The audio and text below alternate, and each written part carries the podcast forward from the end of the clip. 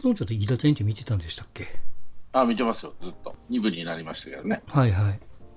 7月の7日 ?7 日やったかな？瞳絹江の会があったじゃないですか。ああ、よかったですね。ああ、菅原小春？びっくりしましたけど、僕も。なんかあの回だけえらい評判になってて、僕後から見たんですよ。うん。うん。エアタラメ行ったらいいって言うからね。うん。演技が良かったですね。なんかドラマの監督があの回だけ、大根仁志だったんやってね。大根仁志やった、あの、何やったっけ、えーモテキとかね、うん、そうね。やってる。うんちょっとまあ走ってるところなんかちょっと漫画チックにうん。なんか演出さんになってましたけども。うん。その、なんていうかな、泣くシーンがあったんですよね。あの、400出させてくれっていうところでね。えーっと、予選100予選落ちたからってこと？100ダメ、200ダメやったかな。あほんで、400出させてくれって、400なんか一回も走ったことないのにっていうところでな泣きながらこう懇願する、お願いをはいするっていう。あ、うん。うん、800か。うん800出るって言ったときに、うん。あれはなかなか面白かったです。面白いと思います。おおなんかこう、演出の仕方がよっぽど上手なんやなと。彼女の心を引っ張り出したっていう感じがね。うん。その役者じゃない人があんなに泣ける、泣ける演技っていうかね、うん。鼻水垂らさん、垂らしてたんだけど、うん。もうね、やっぱり演出がやっぱよっぽどうまいやろな、これと思って。うん。うん、似てたのと。うん。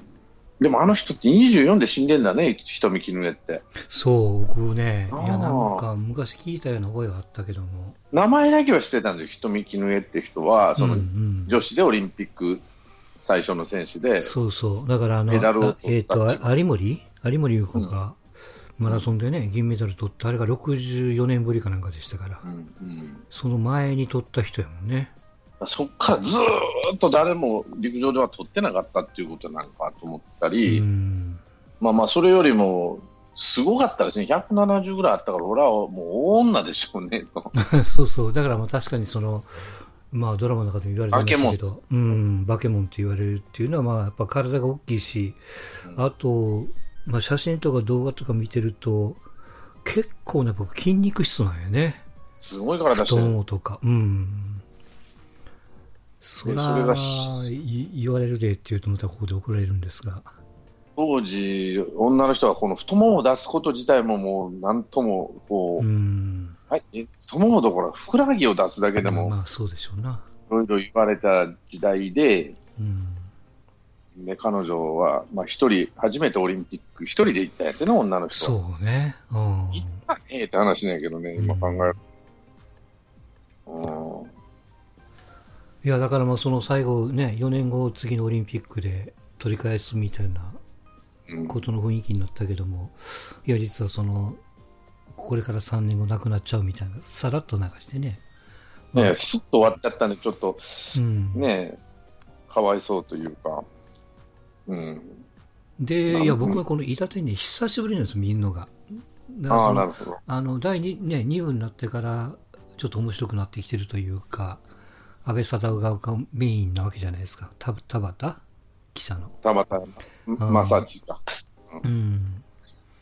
で、そのね前のテイストというか、最初のね、1回、2回、3回目、4回目ぐらいまでかな、ちゃんと見てたのは。うんあとちょっとだんだん辛くなってきて、まあまあということで流してたんですけど、一応撮るには撮ってたんですけどね。うんうん。で、えーっと、まあ今回やって、次回があの、水泳の前畑の回かなんかですね、多分ね。な、な、名古屋の人ね。うん、予告編でちょっとね、ありましたけども。前畑頑張れですよね。うんで、そのアナウンサーが、うん誰だっ。たっけえー、名前忘れた。役者なんで、ああ、そうそう、トータス松本。うん。が、確かアナウンサーやるんじゃなかったかな、前畑頑張れの。えー。違ったかな、ちょっと忘れた、だと思ったんだけど、うん。うんだからこうやってこう、まあ現代にちょっとずつ近づいてくると、名前はちょいちょいしね、聞いたことある人がうん、そうそうそどんど。うん出てくるもんやから。でもこれからあれでしょ？じ226とか515とか。うん、出てくるはずやからね。ねうん。犬飼剛とか、うん。そういうところがっていうのもあるだろうし、ああ、そうでびっくりしたな。証券がなんとなく良かったな。うん、あの大蔵大臣でしたっけ、えー、うん、名前は、ね、高橋是清。あ、これ清ね、そうそうそう。うん、やっぱ、あの人いいね、証券。かっこいいわ。うん、やっぱり、かっこいい男だよ。もうし、亡くなりましたけど。うん、渋いな、い。もうだいぶ前に撮ってたんでしょうけどね。うん。うん、惜しい人亡くしましたよっていう感じないけど。うん。だからその大河ドラマって比較的こう現代史をやると毎回こんなパターンになるんですけど、うんうん、なんとなくその、まあ、こう歴史ものってイメージが強すぎてね、うん、いやでもついていかないっていう感じです、うん、俺は面白かった。その非現実じゃないじゃないオリンピックは100年前はこうだったんですよとオリンピックって今でもやってるわけなんで例えば戦争、戦争とかな、戦国ものとか言ったらもうやってないじゃん。誰も刀は持ってないし、誰も、うん、えー、なんだろうな、馬に乗ってる人なんてまずいないんだけど、ところがオリンピックで100メーター、100メーターとか、えー、なんだろうな、42、マラソンやってって今でもやってるわけなんで、当時100年前ってのは、こんな感じでしたよとかさ、例えば、ヨーロッパ行くったらもうとんでもないとこ行くんだったのな、最初。あのそりゃそうでしょ。う、ロシアからずっと汽車に乗っていく、ね、ずっと汽車乗って何時間もかけて、2人だ、たった2人の選手がさ、うん、で着いたらもう向こうの人間ばっかりで当たり前の話だけど、うん、日本人なんかちょろちょろっとしないし、初めて日本人見たって、か中国人も見たことないような人ばっかりで、もちろんね、うん、でその人たちの中で走らなきゃなんないと思ったら、体がバカみたいにでかいし、足がすごい長いし。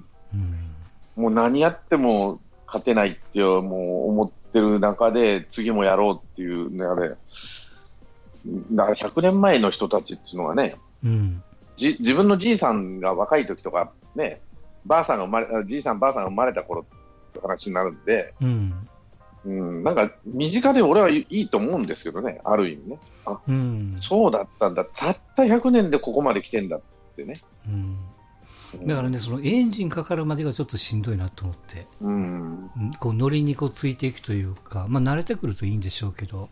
ただ、安倍貞夫の演技が、まあ、テンポいいでしょ。パンパンすごいね。あれ、じいさん、ばあさん、ついてけねえんと思うよ。うん、と思うな。うん、いや、違う、そうってかいいですね。うん、ものすごい速いでしょ、あの人のテンポは、今。うん、だから、じいさん、ばあさんもついていけないとし、あの、なんだ、リリー・フランキーだよ。いいの。そうね。えー、大型、大型た、え、の後に政治家なんだよね、大型さん。うん、あのー、一見こう、まあ、無色透明な平凡そうなね、うん、編集長？の人。編集長役、朝日新聞のね。うん、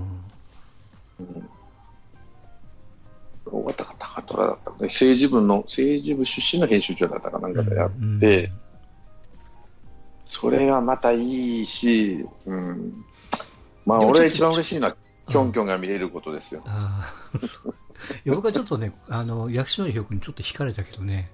ああ、いいですね。スナックじゃないわ、あのね、バーの、うん、バーのママっていうかな。いい感じっていう。うん、ああいうのいい。まあまあ、でもこれからなんかな、面白くなってくるのは。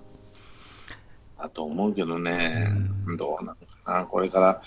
うんまあ、展開はね、これから本当に、ね、自分が子供の頃聞かされた話になるのかもしれないけど、うん、うん、ああの時だっていうのは、まあ、思わないかもしれないけどね。うん、まあまあまあ、そうでしょうね。そんなに、僕は面白いね、やっぱりさすが工藤官九郎、うん、泣かせるね、あの人泣かせる 脚本作ると本当前ね、うん、ちょっとでもね、出だしはやっぱりちょっとしんどかったよ。あの、こう、ずっとこう説明で続いたんで。うん、だから、誰も知らないじゃん。誰も知らないって、ほとんど知らないって、あの、金栗思想っていう人をね、熊本県のってい。うところからスタートすると、マラソンですよって言われても、うん、その功績っていうのは素晴らしいんですよって言われても、って話になっちゃってるから、だからそこからじゃないかな、スタートするのが。その有名人がいなかったじゃん、それともう一つは。はいはい、例えば、あなんだろうな、えー、豊臣秀吉とか、うん。えー、そういう主役は豊臣秀吉じゃなくうん、そういう人がいて、まあ、加納治五郎ぐらいなもんで誰もが知ってるからね。そうね、うん、ほとんどの人が知らない中で、岸さんって言われてもさ、あ岸会館ってあの人のことを言ってんだと思ってね、俺。いや、どんどんやっぱつながってくるのつながってくるよね。うん。あ確かに。まあ、現代史のがそういうところではまあね、とっつきやすいんでしょうけど、うん、うん、今回久しぶりに見て、うん、ちょっとついていこうかなと思い直した回ではありましたが。うん、あ、誰だ。中村勘九郎も良かったけど、うん、うん、ちょっと良かったけど、俺は、あの、安倍貞夫の方が、うん、どちらかというと。まあまあ、これからのこう展開にはやっぱり安倍貞夫にまあ寄せてね、流れを作ってるんやろうから。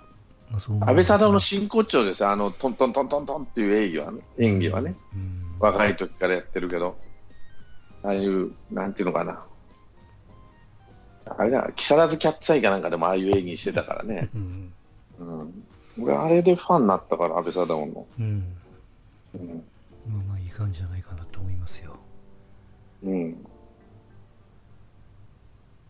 あと、細かいアニメの中身はわかんないですけど、ああ、放火の火災ね。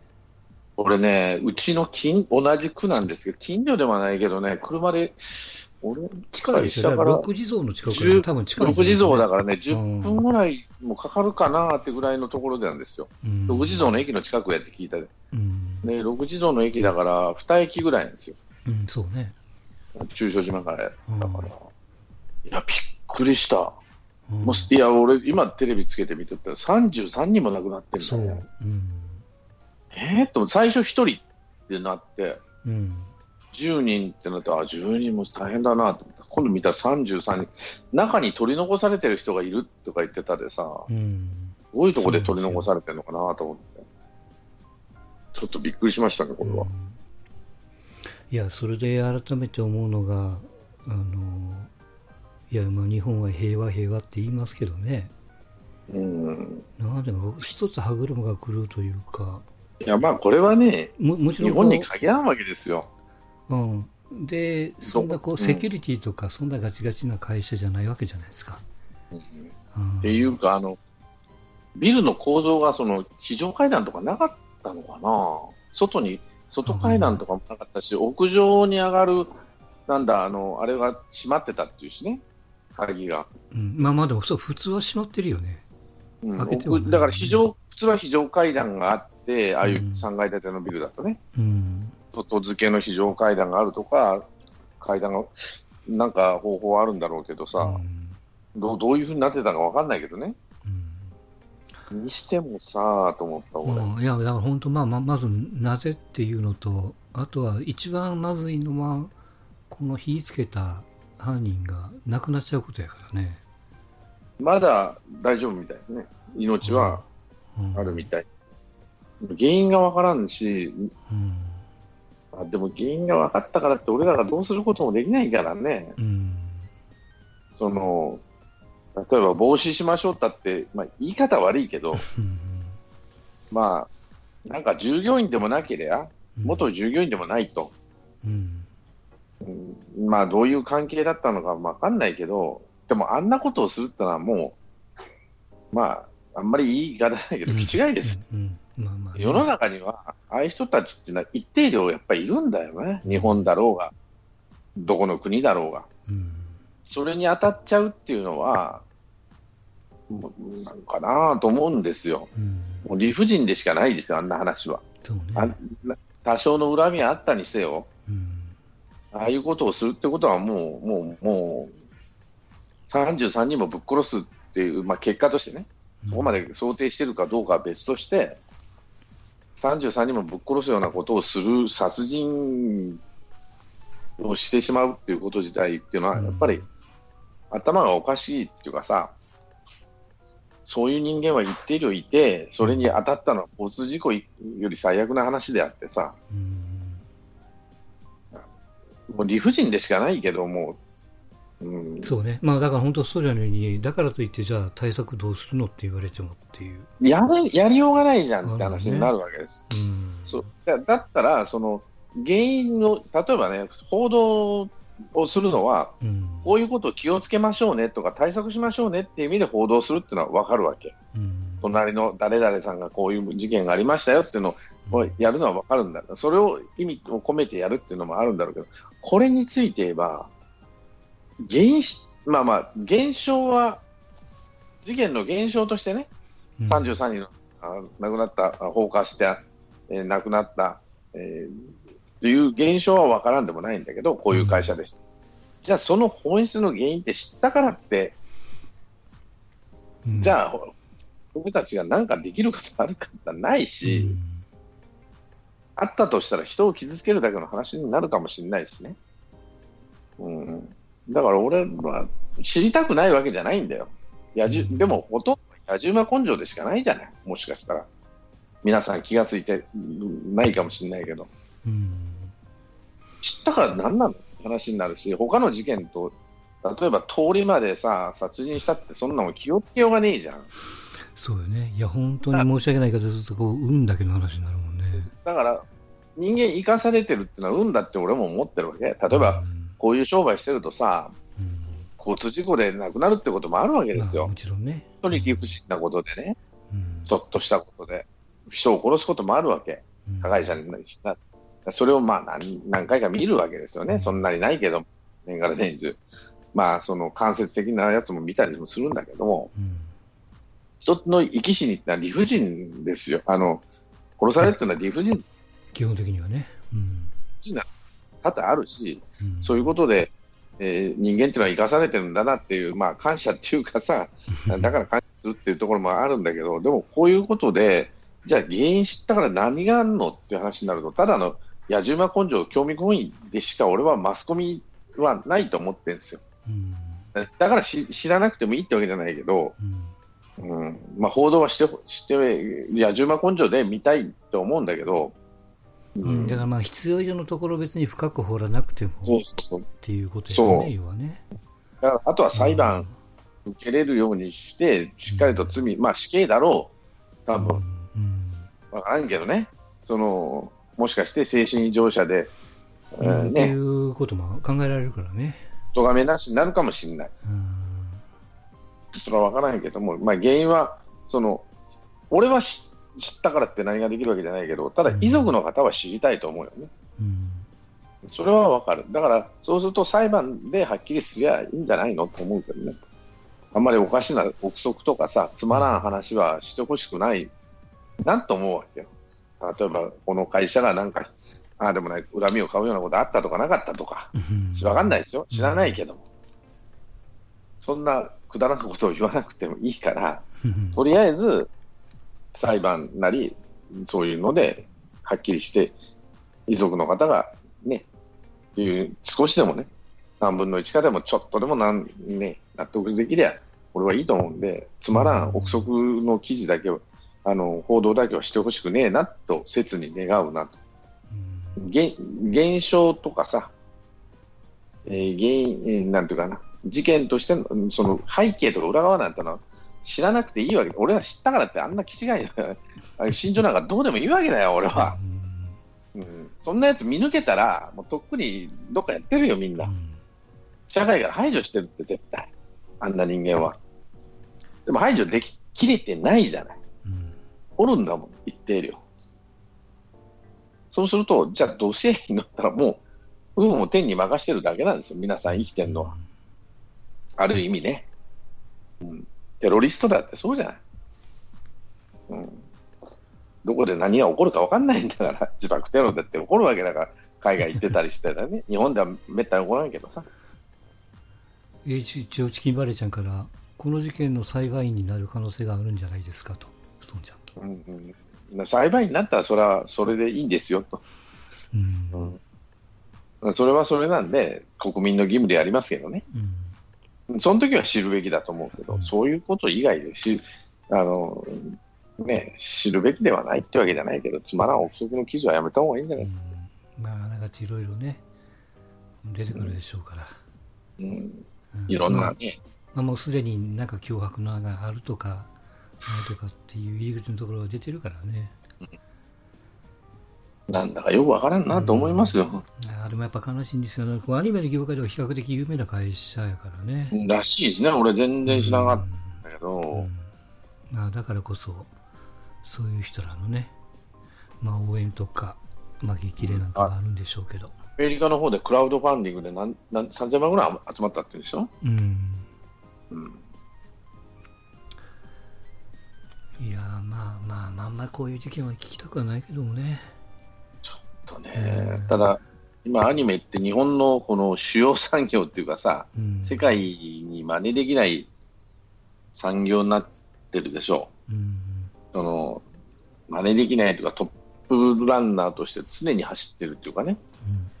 うん、だから、ああいう職人さんみたいな人たちに支えられててるんでしょ、まあ、好きでっていうところ。で、で、また若い子がどんどんどんどんとそういうのにね、触発されてきてるっていう、うん、なかなかこう、労働環境は良くはないけどもね、時間戦術でこなしていかないといけない世界やからね。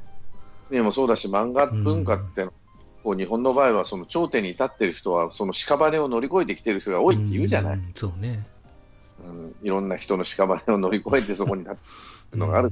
生き残った人やからね、要はね。競争原理の中で、日本のアニメとか漫画とかは、多分ね、俺が思うには、世界に単たるものになってるから、はい、その労働条件の保護とかさ、うん、働き方改革とか、不足外な人ばっかりやってるわけだからさ、うん、そうでないと発展しないんだよね、ああいうのって。いやまあね、厳しいニュースですよ。なんか、噂が流れてきてましたけど、宮迫が、ああ、引退するんとかかんとかって、あ、どうなんですか？真偽かんないですけど。まだ発表さするという、なんか報道じゃないけど、インターネットで見たけど、うんなんかしないのかもしれないね、この大事件あっちゃあったから、出してるのかもしれない。ね、うん、分かんないと思うし。まあでも、引退しなくていいと思いますよ、俺は別に。いいじゃない。なんで辞めなきゃなんないのかなって気はするわけ。うん、100万もらったっていいじゃない。100万の価値がある人なんだろうから。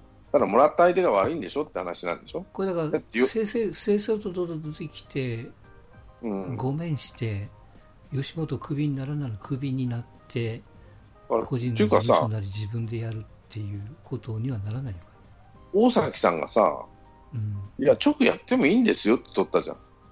あ、そうなの？うん、大崎さん、直やってもいいんだよ、ただちゃんと言ってねって、うん、おかしなやつになっちゃうとまずいからっていうんで、うん、直はいいですって言ったいろんなことあるだろうから。うん、でただ、その今4000人がな、芸人が、そんな管理できねえじゃんって、いや、吉本はハードルの低さが魅力だと。うん、自由を与えてるっていうことでしょ、要は。やってみたいなとか、漫才好きだなってよそでうまいこといかなくても、じゃあ吉本来てやればって言ってやれるのが吉本の良さだ。それは崩さない。うん、ただ、そのおかしな連中と、えー、付き合うのはまずいんで、やったならやったら言ってくれと。どこの誰か、やる前にだったかな。やる前に言えと。うん、ここのこのこの人って大丈夫ですかねとかね。そのチェックはしますと。うん、社長は直いいって言うんだだからよし、なんで辞めんの？と思う。いや、反社会勢力って言ったけど、確かにね、そいつらが悪いわけで、うん、ね、ま悪い、宮迫さんが全く悪いんだけど、ただ脇甘いねって話なんですよ。ただ正直に言わんかった、うん、正直に言わんかっただけでやめなあかん話なのと思うしね。まあ多分正直に言わんかったことに加えて、うん、例えば他が数万のところを彼だけ見けたで。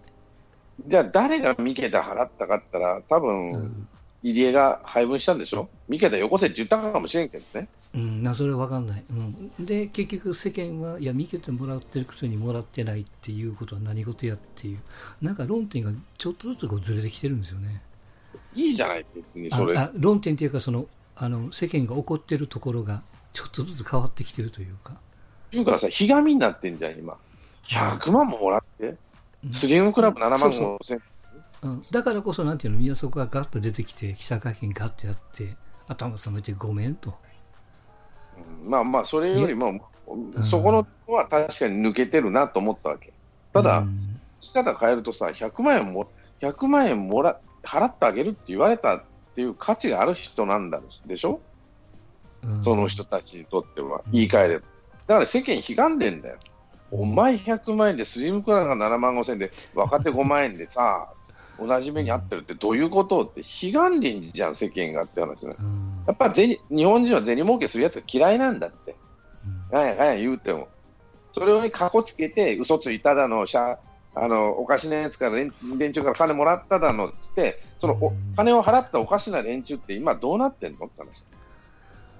よう正々堂々と芸人なんか呼び上がるなっていう声は一言も聞かないよね。おかしくね、そっちの方が。お前ら社会反社会勢力のくせして芸人風情、芸人なんかよう呼べるなってぐらい、で100万も300万も払ってんじゃねえよっていう声は一言も聞かないじゃん。こいつらどういう連中かってモザイクかかってんだよ。写真で。おかしくね？その部分はね、うん、だって犯罪者集団なら顔出せよ。うん、それがお前フライデーの役目だろ。お前どっから写真買ったんだよっていうのもあるんだよね。フライデー。お前ただでもらってきてるわけねえだろ、この写真って。もちろんね、金は流れてるでしょうからね。ってことをなんで世間言わないかって宮迫が100万もらった、それを黙ってもらった、世間に黙って、お前らに言う必要ねえんだよ、本当はねって話なんだよ、宮迫から言わせちゃね。なんであんた方に言わなきゃなんないですかって話になる。うん、吉本も直いいよって言ったんだよ、社長、会長さん。ただ、おかしな連中に引っかかっちゃったのは脇甘いねって、それは脇が甘いレベルなんだと俺は思うわけ。うん、対するレベルの話かと思う。うん、だからこそ一発目でごめんってした方が、そうそうそう。もっと流れが変わったんやろな脇の甘さと認識の甘さ。脇が甘いのは反社会勢力に、これは入江が、入江も悪いし、宮迫さんもリーダー、リーダーっぽい人なんだから、宮迫さんも考えなきゃなただ、その後の世間の戦い、叩きようが、あの、坂上忍はじめ、悲願でんじゃねえよって話。ちょっと変わってきてるわね。うん、100万円もらったって、お前らが100万円、価値ねえじゃん、宮迫さんにはか、宮迫には価値があったんでしょ、うん、それだけのことです。正直に言えいいものって、いや、正直に言おうが言わないが、あんたに関係ねえじゃん。被害者はかわいそうだと。でも被害者から銭取ったのは宮迫じゃないんで、うん、そのリあのパーティー主催者なんです。パーティー主催者ってモザイクかかって宮迫の顔だけバーンと出してさ、おかしいおかしいって、フライデーも頭おかしいんじゃないか、こいつはなこう何の何がしで、どこでどういう犯罪をしたって経歴出せよって、うん、思わないって話なの。まあまあまあ、あれと一緒ですよ、そのベッキーの LINE を出して、どうこうっていう、とにかくもう当事者だけをこうガンガンにね、世間の興味がある人をメインにするっていう。で、もう一つ言えば、世間は本当に、なんていうの、あの、俺から言いましたが、その、正義面してるんですよ。なんやざこ叩いて、その、反、反社会勢力を叩かないかね。こいつらの顔出せとかさ、こいつら何者だってなど、どんな犯罪したんだとかさ、言え、あの、フライデー言えよってぐらい、やれよ。俺は思うけどね。なんで俺、これはもう絶対おかしいと思うのはそこなんです。うん、誰に迷惑をかけたわけでもないんですよ。よくフライデーなんか、被害者の方に申し訳ないと思わないのか、宮迫って書いてるけどさ、はって感じなんだよ。この写真、どっから買ってきたんだよって話だし。まあまあまあ、ね、ここは、うん、だったらこの、こいつは何の何がしで、こんな犯罪して、こんなおばあちゃんがこんだけ取りましたって、出せよ、バカって話。そんな社会正義を歌うならね、話。